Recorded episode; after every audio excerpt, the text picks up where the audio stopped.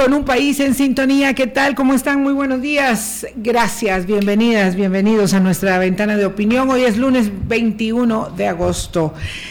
Hoy tenemos que repasar una jornada electoral muy, muy eh, eh, interesante, apasionante, sobre todo porque quienes estamos, eh, digamos, involucrados, imbuidos en el tema de la, de la política electoral, de la democracia, de los desafíos que ello implica, pues evidentemente eh, tenemos una dosis de atención superlativa y de adrenalina, también hay que decirlo, cuando estos procesos se desarrollan. Y ayer teníamos una doble jornada y mm, aunque evidentemente lo de Ecuador es importantísimo, nos da margen de eh, elaboración posterior habida cuenta de que eh, tendrá el país eh, andino una segunda ronda, un balotaje, que es la característica de los tiempos, y nos vamos a concentrar un poquito en Guatemala, sin que alguna,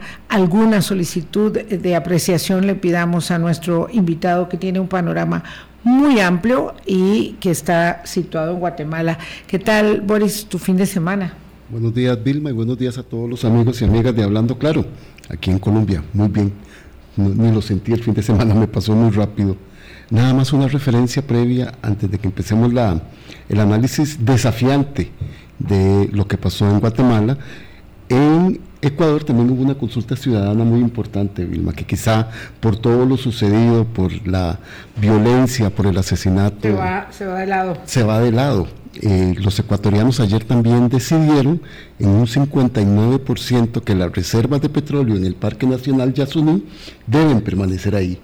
Yasuní es un tema que ha tenido durante muchísimos años una discusión en la agenda pública del Ecuador respecto del equilibrio que deben tener los países en cuanto a la explotación de recursos petroleros, gas natural y la conservación de espacios y áreas protegidas. Y ayer fue una victoria contundente que durante muchísimos años eh, y muchas circunstancias han habido allá en, Ecuador respecto de esta decisión fundamental también. Hablaremos de Ecuador en un ratito más adelante. Eh, quiero saludar a Eduardo Núñez.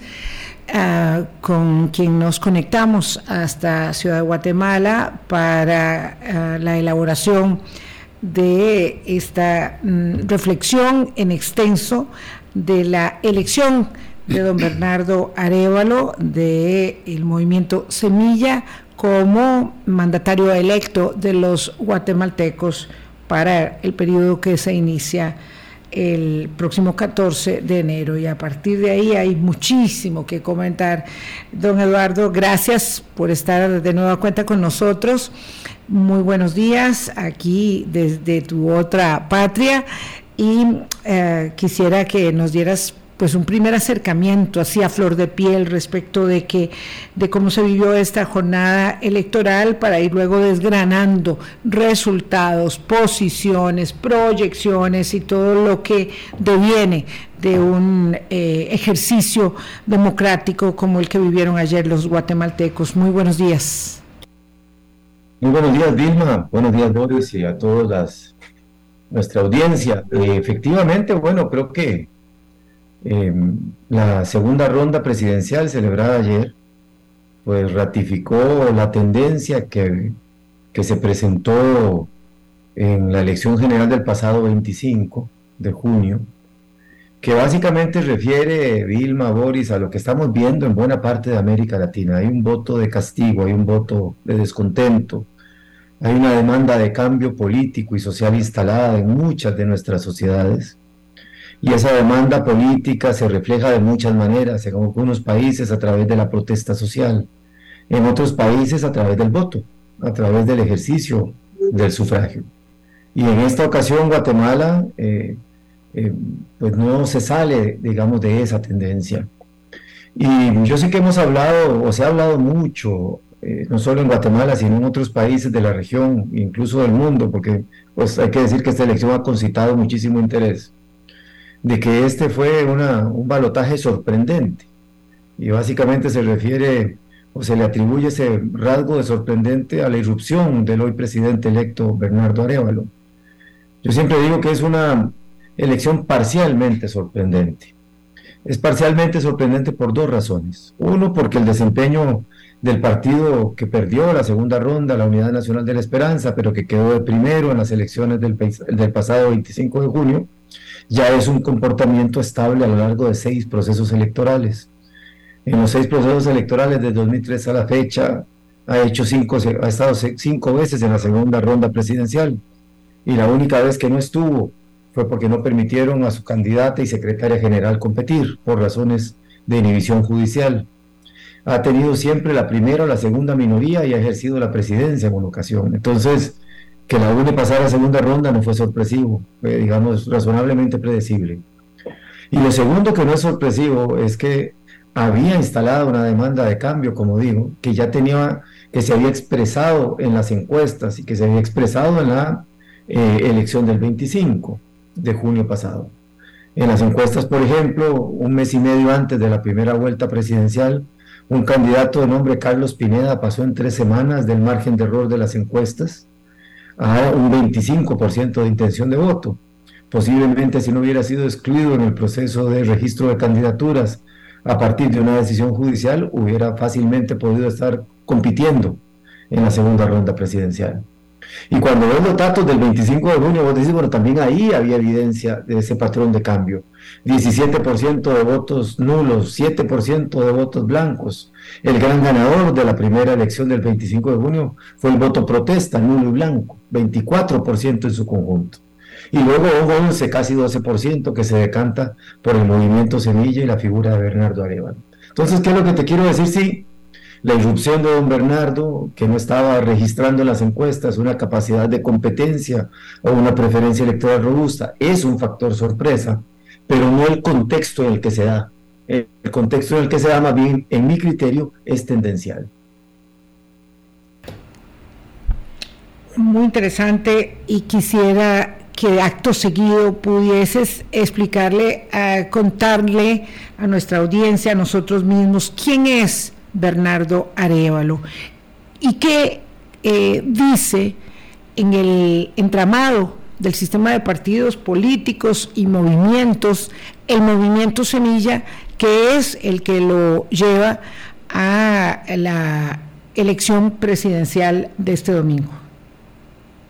Bueno, mira, si tuviéramos que decirlo de una manera simple, Semilla es un hijo de la protesta social que vivió Guatemala en el periodo entre 2015 y 2017, en lo que se conoció coloquialmente en Guatemala como la plaza, una gran movilización social espontánea eh, para denunciar un problema estructural de corrupción y para demandar una, una lucha robusta contra la corrupción y la impunidad en el país.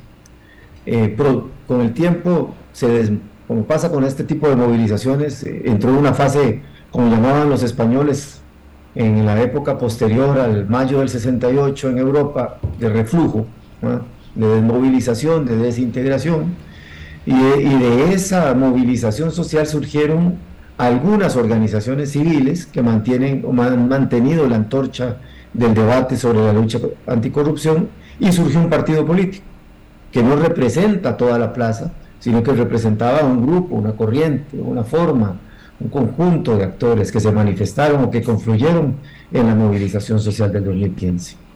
Entonces, digamos que Semilla es un hijo de la protesta social, una evolución como Podemos lo fue en el caso de las movilizaciones sociales en España, para citar un, paralelismo eh, que de alguna manera puede ilustrar a la audiencia. Ahora bien, siendo un hijo de la plaza, es un partido que nace esencialmente con una narrativa anticorrupción.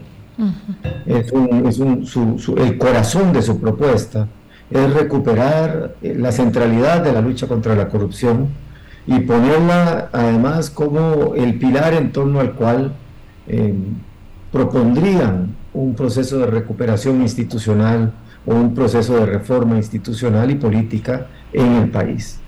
Entonces, Creo que eh, ese movimiento encuentra un primer eco electoral en la elección del año 2019, donde tiene un comportamiento que sorprende a muchos, alcanza siete diputados y diputadas, básicamente en los ámbitos urbanos de la ciudad y el departamento de Guatemala y algunas zonas aledañas. Ahí ya hubo una nota interesante. Y a lo largo de, los cuatro años del actual presidente, don Alejandro Yamatei, ha sido de los partidos que no formaron parte de la coalición que se alió con el señor presidente, que lo dotó de un marco de gobernabilidad, digamos, funcional a lo largo de su periodo de gobierno. Entonces, creo que Semilla representa, como digo, es hijo de la movilización social y a lo mejor en concordancia con ese origen se configura como una opción de oposición en el sentido de que no forma parte de la coalición eh, política que se conforma en el Congreso y que le da respaldo a los gobiernos primero de don Jimmy Morales y posteriormente de don Alejandro Yamate. Y Bernardo Arevalo además, bueno, además de ser uno de los fundadores de Semilla, representa, entraña un cierto simbolismo también. Y es el hijo, es que es el hijo del presidente Juan José Arevalo, que es el presidente que en la, hacia mediados del siglo pasado, inauguró lo que se conoció en Guatemala como la primavera democrática de los años 44, de la década 44-54, eh, que es más o menos la época de las reformas sociales en buena parte de América Latina en su conjunto. Y bueno, aunque la figura de Juan José Arevalo es históricamente muy reconocida como un presidente moderado, pero digamos que movió el país en un sentido, en un cierto sentido de modernización, más allá de ese simbolismo, es un tema que no tuvo incidencia electoral, por lo menos desde mi perspectiva analítica. ¿Por qué? Porque tenés un electorado que es mayoritariamente menor de 30, 35 años, 6 de cada 10 ciudadanos. Ni siquiera esos, esos 6 de cada 10 ciudadanos testificaron la transición a la democracia, pues mucho menos tendrán en su memoria ni el conflicto armado interno, ni el momento transicional de mediados del siglo pasado. Entonces, entrañan esas dos cosas, ¿verdad? Eh, un movimiento político que busca representar una demanda de cambio, un candidato que es además simbólicamente el hijo de el hombre que inaugura la, digamos, la primavera democrática de mediados del siglo pasado en Guatemala y que entonces articula la idea de que encarna una nueva oportunidad de una primavera democrática, para llamarlo nada más que en este nuevo siglo. Y de ahí se construye todo el relato. Florecerá Guatemala en relación con el nombre del partido Semilla, etcétera, esa idea de que es posible, ¿verdad?, la construcción de una alternativa política viable en el país. Eduardo, Eduardo, un gusto saludarte. Eduardo, ¿cuánta fortaleza y cuánta debilidad le da al movimiento Semilla y a la, al presidente electo Bernardo Arevalo haber surgido de este movimiento de protesta social? Mira, Creo que, eh, bueno, Guatemala, creo que lo hemos hablado alguna vez antes, eh, al tenor de lo que vemos en buena parte del mundo, ha vivido un proceso en un contexto de extrema polarización.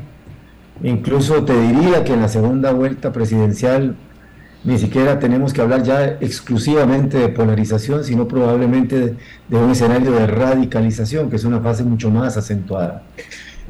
Y esa polarización, Boris, se da en torno a dos relatos, dos perspectivas diferentes y profundamente contrastantes sobre Guatemala.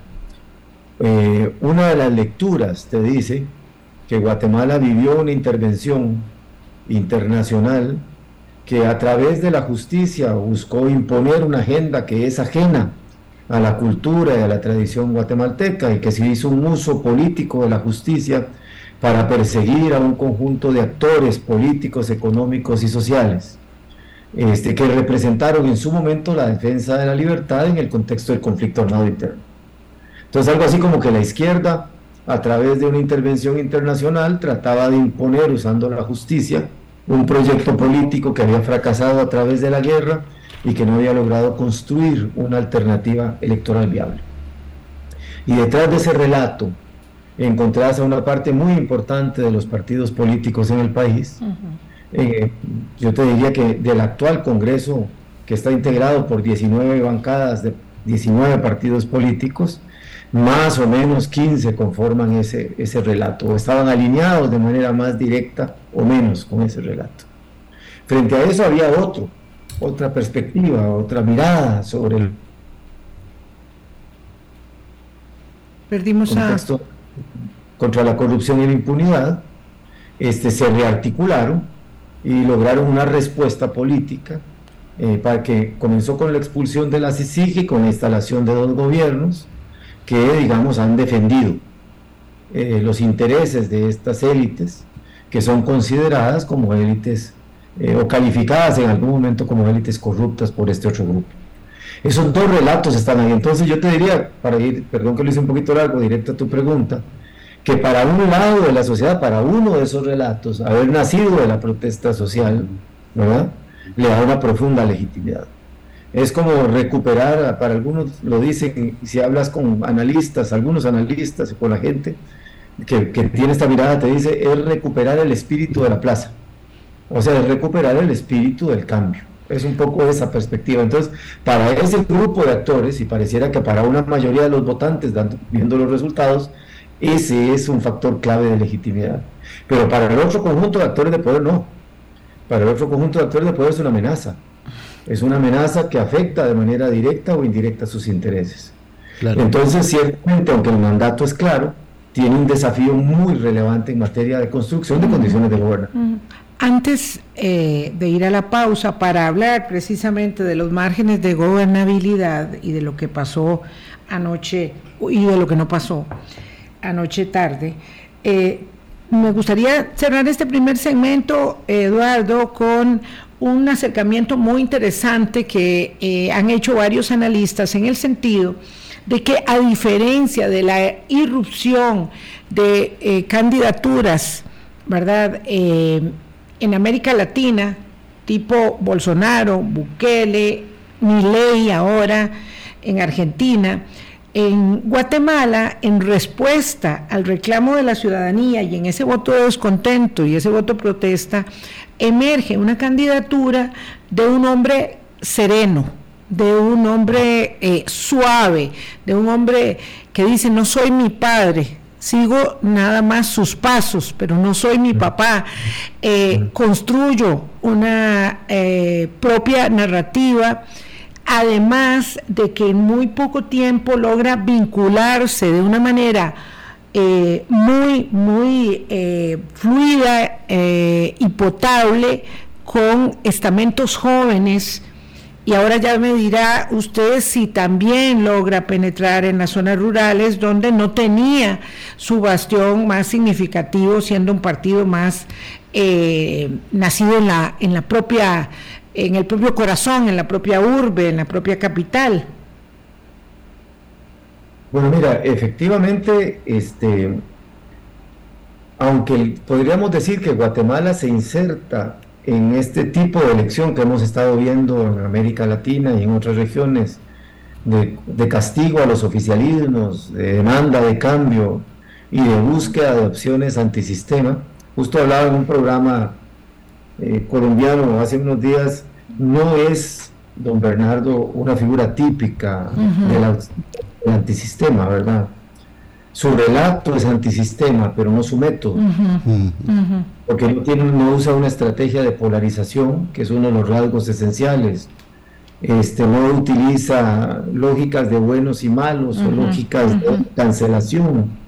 Eh, sus primeros gestos ha sido decir, por ejemplo, ayer lo escuchaba en la noche, eh, bueno, entiendo que este es el triunfo del pueblo, es el triunfo de la gente que quiere luchar contra la corrupción, pero voy a trabajar con todos. Soy soy un presidente que va a buscar dialogar con todos y todos los actores. Entonces, no entra, digamos, dentro del prototipo que en su momento representan figuras mesiánicas, como podría ser Milei, o como lo que intentó el candidato que quedó en tercer lugar en Ecuador, Tomic. Sí, Tomic, que salió de la jugada. Sí, fue, fue, sacado. Sí, sí este, no, no entra ahí y ni siquiera en, el estilo de una figura como el presidente Bukele, ¿verdad? Que tampoco es una forma tradicional de candidato antisistema, aunque sí con un método y una estrategia de polarización muy acentuada. Don Bernardo se aleja, digamos, hay que decirlo, la verdad, de ese tipo de modelo, pero sí entraña y canaliza un voto contra el sistema. Esa es una cosa muy interesante. Pero Eduardo, esa frente... más antisistema convencional lo representaba don Carlos Pineda, el candidato que fue excluido a mediados del mes de abril, a ver, eh, finales del mes de abril. Él se entrañaba el discurso de digamos más radical, más de confrontación, eh, la idea de una persona que venía completamente de fuera de la política. Bernardo lo que Arevalo lo que, lo que plantea más bien es una vía institucional frente a la vía no institucional más típica de los outsiders. Ahora bien, sí, como te digo, sí canaliza esa demanda antisistema. Y ese va a ser uno de los desafíos claves, claro. cómo va a gestionar esa expectativa de cambio de sistema, digamos, con una estrategia que pareciera dibujarse en sus primeras horas como una estrategia muy moderada. Eduardo, vamos a hacer el corte. Eso sí, al frente don Eduardo Arevalo sí tiene un arsenal muy potente de personas que tienen un comportamiento diferente al de él y es parte de su primer y enorme desafío de aquí a enero, que tiene que ser juramentado y investido como presidente de Guatemala. 822, ya regresamos. Con un país en sintonía, 8.25 de la mañana hoy, nuestro Hablando Claro en conexión directa con Ciudad de Guatemala, con el politólogo y buen amigo don Eduardo Núñez. Dejamos sin responder, no te dimos chance para responder este tema eh, relacionado con, con, el ahora presidente electo, aunque no declarado todavía oficialmente, don Bernardo Arevalo, respecto de sus condiciones eh, como un político que logra en tan poco tiempo eh, vincularse de una manera tan efectiva con jóvenes que hacen parte del entusiasmo inusitado que genera la segunda ronda de la campaña, habida cuenta del resultado sorpresivo de la primera, y luego saber un poco de cómo se conformó el voto a nivel de territorios para ya empezar a hablar de esta ah, abultadísima diferencia de 21 puntos, casi 22, que se da en la elección del día de ayer y lo que eso deriva, Eduardo. Bueno, mira, esta elección, Vilma, al tenor de esto que estás planteando, vota, o no sé si vota, por lo menos relativiza cinco mitos, como dice un buen amigo periodista guatemalteco, don Gustavo Berganza. El primer mito es que en Guatemala no se gana o no se podía ganar una elección sin el apoyo de los grandes medios de comunicación. Eh, habría que decir que estamos en una transición de las arenas electorales en Guatemala y el gran perdedor neto de influencia en la estructuración de preferencias electorales han sido los medios tradicionales. La gente utilizó casi en la misma proporción televisión abierta que eh, redes sociales. Eh, por primera vez llegaría un candidato que no dependió de ninguna manera de los medios tradicionales, ni escritos, ni de las radios, ni de la televisión. Es un dato interesante. Un segundo mito que se desmitifica es, o que se relativiza, es que la organización partidaria o lo que llamamos las campañas de tierra, para decirlo en expresión tradicional, son centrales. La Unidad Nacional de la Esperanza es el partido más estructurado en la historia política de Guatemala, por lo menos en los últimos 20 años, comparable con lo que fue la democracia cristiana guatemalteca, o el Movimiento de Liberación Nacional, o el Partido Revolucionario en los periodos previos a la democracia. Eh, ni toda esa estructura, ni una amplia red de alianzas pudo contener, eh, digamos, una movilización electoral muy interesante, que fue mucho más espontánea y voluntaria y muchas veces alimentada a través de una estrategia comunicacional. Cosa que sí demuestran otras elecciones en América Latina de manera muy precisa, este Eduardo. Así es, sin lugar a dudas. Un tercer mito va directo a lo que tú preguntas, que los jóvenes no votan. Es otro de los mitos históricos, que aquí a los jóvenes no les interesa la política. Eh, el, ya del 2015 para la fecha, el nivel de interés de la juventud en los asuntos públicos ha venido creciendo. Lo que, no, lo que no había encontrado era una canalización electoral en términos de hacer una opción. Creo que en esta ocasión una amplia gama de juventudes salió a votar y me llama poderosamente la atención que en esa amplia gama hay votos de jóvenes conservadores, jóvenes de perfil más liberal, jóvenes de perfil más progresista. O sea, no fue un voto de carácter mm. ideológico. Y lo ven un poco de manera, mm, un liderazgo muy paternal, este tema de, de Tío Bernie que se instaló, eh, es, es, es, muy interesante. Sí, fue una estrategia para generar afectividad, ¿verdad? En una época en donde las campañas migran del discurso formal a las imágenes, migran de la, del planteamiento racional a la parte más emocional. La figura del señor Arevalo es una figura más de un académico, de un diplomático. En lo personal puede ser empático, pero no digamos en escenarios muy abiertos, entonces había que construir una forma de cercanía y parece que tuvo éxito, pero un, un fuerte impacto, como te digo, con una variedad, con una gran pluralidad ideológica de jóvenes. Una cuarta, eh, ¿cómo se dice?, mito o que se rompe o que se relativiza, es que eh, las iglesias son determinantes, particularmente la iglesia, evangélica, para movilizar votos a favor o en contra de candidatos. Y eso era una de las hipótesis, dado que eh, el candidato vicepresidencial de doña Sandra Torres es un pastor evangélico y hubo una movilización, un llamado importante de iglesias evangélicas a votar a favor de la vida y no contra lo que se percibía una agenda excesivamente progresista. No funcionó tampoco, eso no es cierto. La gente no vota con motivación religiosa. Otra conclusión interesantísima, no sé si conclusión, pero por lo menos pista interesante para el debate. Y el quinto elemento es que en Guatemala no se podía ganar sin el apoyo del sector privado. Eh, el sector privado ha tenido una posición muy interesante de mucho respeto a defender la integridad de la elección, a defender los resultados de la elección, a decir que la elección tiene que ser respetada y no tratar de ser modificada a través de intentos judiciales, pero por supuesto no necesariamente se siente representado ni feliz con la llegada de una figura como el señor Arevalo. Y entonces se consideraba que los, que los capitales tradicionales o emergentes eran centrales para la campaña. Bueno, el dinero no fue central en esta campaña. Entonces, eh, creo que estamos en, una, en un momento, digamos, diferente, en donde creo que hay que hacer un ejercicio sereno para tratar de entender cuáles fueron los códigos que explicaron este comportamiento electoral y el, y el triunfo de don Bernardo. Pero tal vez un elemento para cerrar esta reflexión es entender, y tiene que ver con la perspectiva de futuro de gobernabilidad, es que del lado del movimiento Semilla y del lado del señor Arevalo es muy importante entender que hay un voto que sí votó por él, por convicción, como ya pasó en el 19, por sus diputados. O sea, hay un voto que votó por Semilla, que tiene cierta afinidad ideológica, que le gustó su planteamiento o lo que representa en términos de un discurso anticorrupción, pero que hay una parte muy importante del voto, de este, de este, de esta confortable triunfo en segunda ronda, que no votó estrictamente por su programa, sino que votó por lo que representa simbólicamente en términos de una oportunidad de cambio.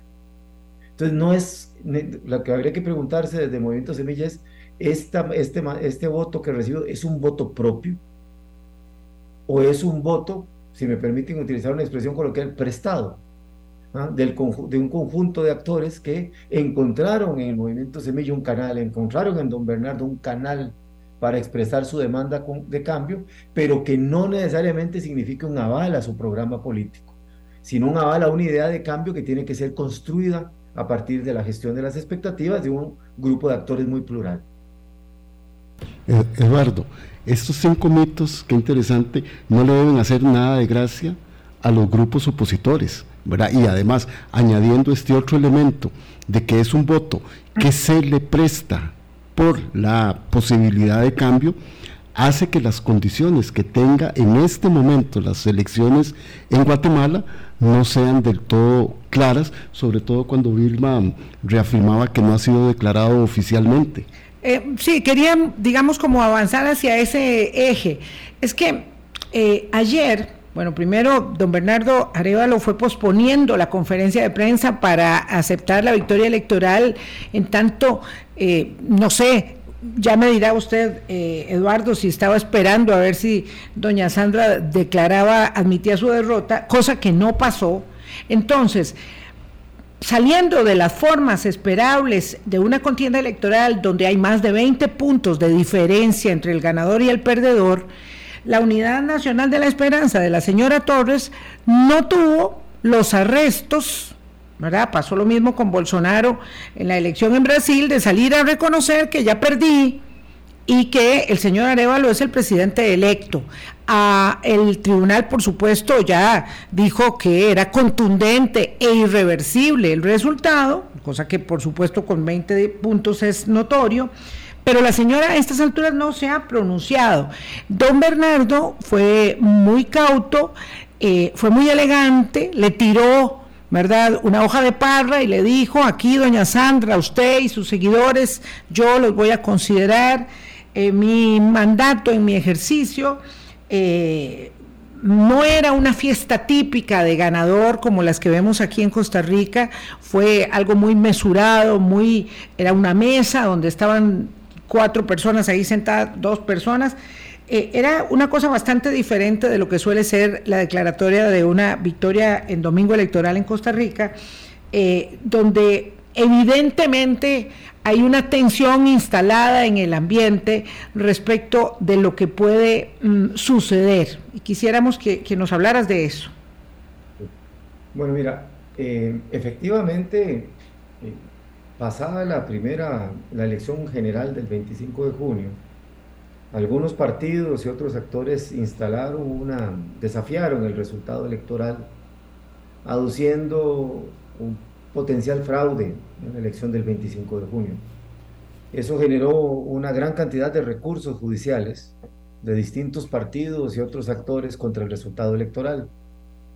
Em, eso generó también en su momento que la Corte de Constitucionalidad ordenara que se hiciera una nueva verificación de los resultados, o sea, que se repitiera algo que está establecido en la ley electoral y de partidos políticos de Guatemala, que se llama audiencias de revisión, que es cuando cuerpos electorales intermedios, llamados juntas electorales departamentales, revisan las actas y consolidan los resultados enviados por las juntas receptoras de votos. Al revisar las actas pueden revisar las impugnaciones. Eh, esas audiencias se realizaron, tuvieron que ser repetidas Además, la Corte ordenó un cotejo de actas y ese cotejo también se realizó. Y finalmente la Corte Suprema y la Corte de Constitucionalidad certificaron que el tribunal había hecho todo lo necesario para aclarar que el resultado era consistente. Sin embargo, algunos eh, pocos partidos y algunos otros actores sociales han seguido manteniendo la idea de un fraude y, generaron al menos tres procesos de persecución penal eh, de la mano de la legislación penal, no de la legislación electoral, eh, a través del Ministerio Público. Un caso específico por presuntas firmas falsas o de personas fallecidas en el registro de afiliados del movimiento Semilla, que derivó en un intento de un juez ordinario de cancelar, de suspender primero y cancelar después el registro legal del movimiento Semilla, lo cual lo hubiera inhabilitado de competir en segunda ronda un segundo caso por el proceso de adquisición del sistema de transmisión rápido de resultados electorales por parte del tribunal. Y un tercer caso, una denuncia de un partido político de nombre Valor por presunta alteración voluntaria de los resultados, fraude, en relación con la posible vinculación de digitadores eh, contratados por el Tribunal Supremo Electoral que habrían formado parte o formarían parte del movimiento Semilla. O sea, tres casos que apuntaban fundamentalmente o a inhabilitar a Semilla de competir en segunda vuelta o a cuestionar la seguridad, la claridad del resultado en relación con el desempeño de las autoridades electorales. Argucias en todo caso, Eduardo. ¿Cómo dices? Argucias en todo caso. En, en, buena medida son casos que parecieran no tener suficiente sustento, pero que dieron, digamos, origen a una serie, al menos a 13 intervenciones del Ministerio Público sobre el tribunal y a la posibilidad de emitir órdenes de detención e incluso solicitudes de retiro de la inmunidad contra magistrados del Tribunal Supremo Electoral o contra diputados actuales del movimiento Semilla, incluido el hoy presidente electo. Entonces, hay, un, hay uno de los rasgos de la elección guatemalteca es lo que hemos llamado coloquialmente un fenómeno de judicialización indebida de las elecciones por la vía de la legislación penal y esos tres casos están pendientes. Están pendientes. Por ejemplo, anoche mismo algunas net centers decían, el señor Arevalo no puede asumir el poder porque su partido es ilegítimo, su partido no existe legalmente.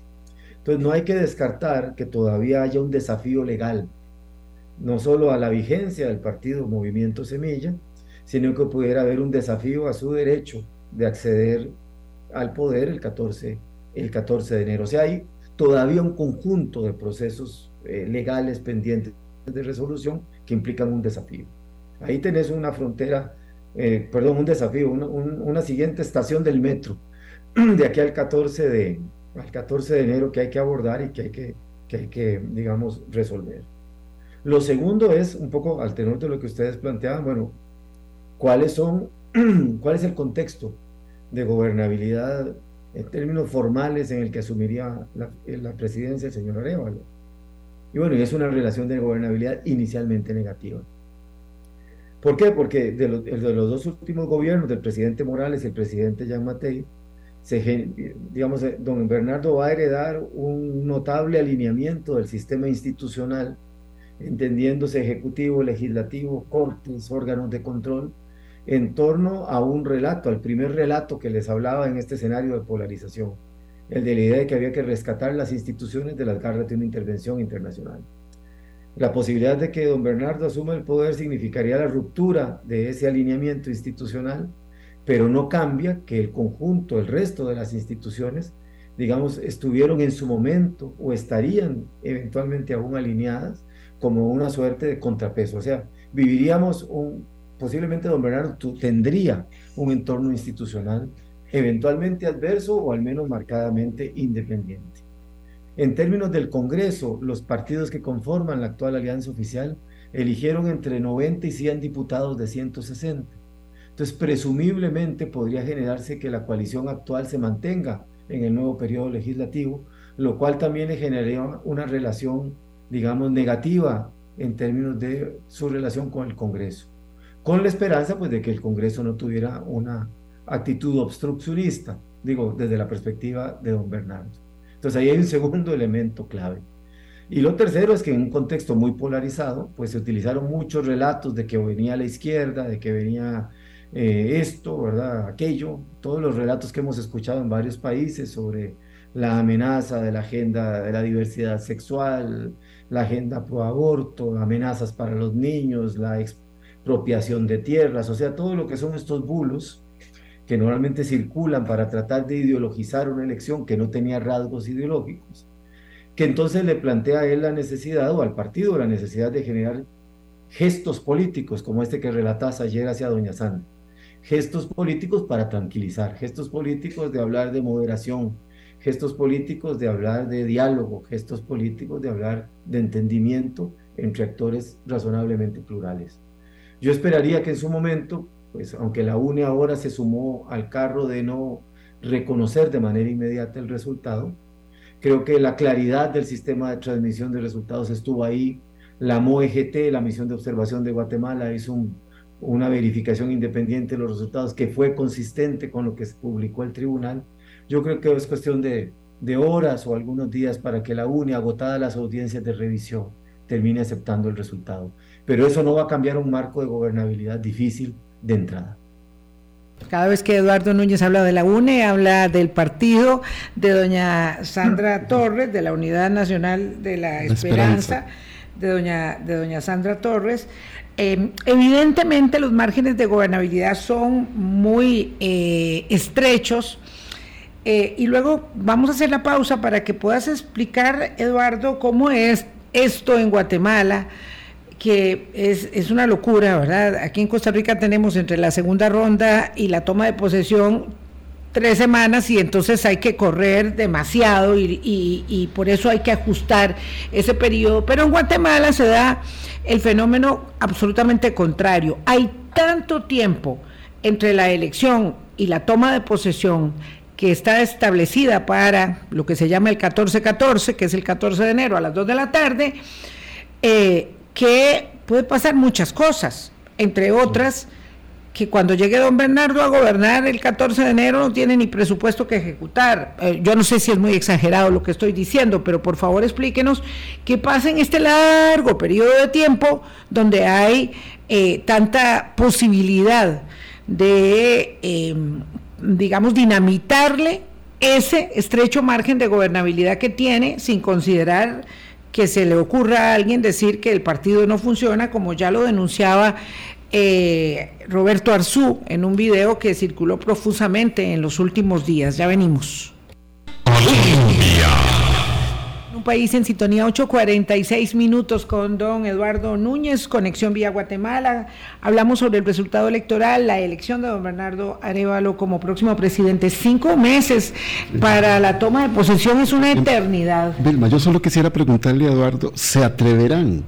¿Se atreverán en estas semanas los grupos opositores este, a invalidar o hacer algún proceso que ponga en duda eh, la contundente victoria de ayer en las urnas?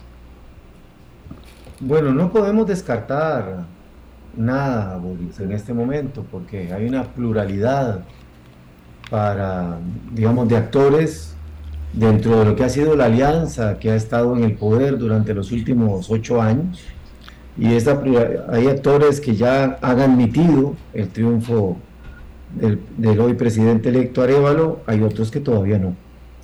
Y dentro de esos actores, como te digo, la, actitud en su momento del Ministerio Público ha sido muy contundente en términos de que va a ir hasta las últimas consecuencias en la persecución penal de lo que considera los ilícitos cometidos en torno a la elección.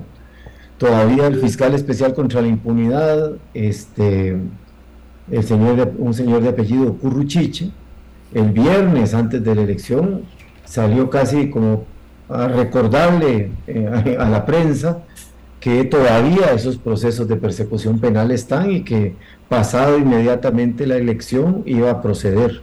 Para que tengan una idea, este miércoles está citado a declarar en el Ministerio Público el jefe en funciones de la Dirección de Informática del Tribunal Supremo Electoral. Entonces, no hay que descartar. Ahora bien, ciertamente, el hecho de que el sector privado haya reconocido el triunfo del señor Arevalo, el hecho de que la comunidad internacional haya reconocido el triunfo del señor Arevalo. El mismo Yamatei. Sí, el hecho de que el presidente Yamatei fuera el primero en reconocerlo eh, y llamar y posteriormente al señor Arevalo ofreciéndole ya facilitar una vez se ha declarado presidente electo el, proceso de transición.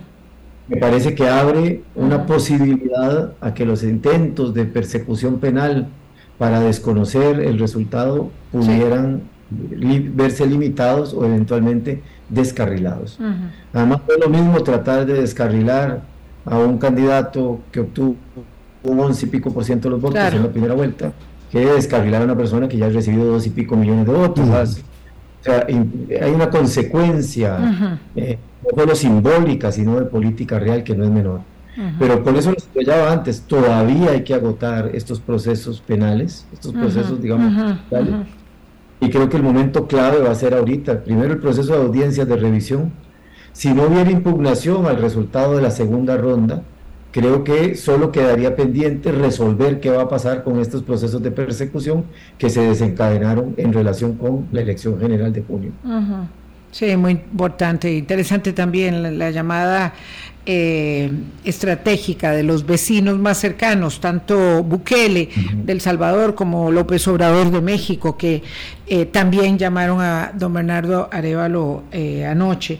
Sí, ah, también habría que considerar la posibilidad de un levantamiento, porque no es tan fácil ahora seguir con la cantaleta, ¿verdad? De que el partido no funciona, que estaba mal inscrito y toda esa cosa, cuando eh, hay este, estos millones eh, eh, de razones de adherentes que por supuesto no van a aguantar una, una, no sé, alguna estratagema adicional de todas las que se han inventado, aunque bueno, como usted dice, no se puede descalificar ello mm, porque todo, todo puede suceder. en nuestros últimos minutitos, eh, sabiendo que nos queda mucho en el tintero de Guatemala, quería que hicieras un eh, acercamiento desde allá donde estás eh, hasta Ecuador, porque la elección que va para balotaje también en octubre de Luisa González, la candidata de extracción correísta de Revolución Ciudadana, y un muchacho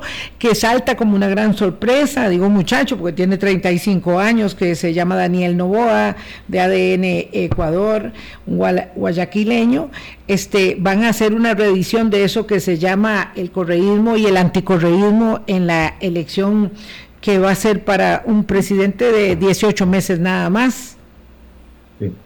Sí, efectivamente, bueno, por supuesto estábamos mucho más enfocados en lo que pasaba aquí en, en, Guate, pero bueno, muy pendientes de la dinámica en el Ecuador, particularmente porque había la duda, si se quiere razonable, de si los fenómenos de violencia contra candidatos candidatas en los días precedentes, que incluyó el asesinato de un candidato presidencial, Valdivieso, podía reproducirse, ¿verdad?, durante la jornada electoral.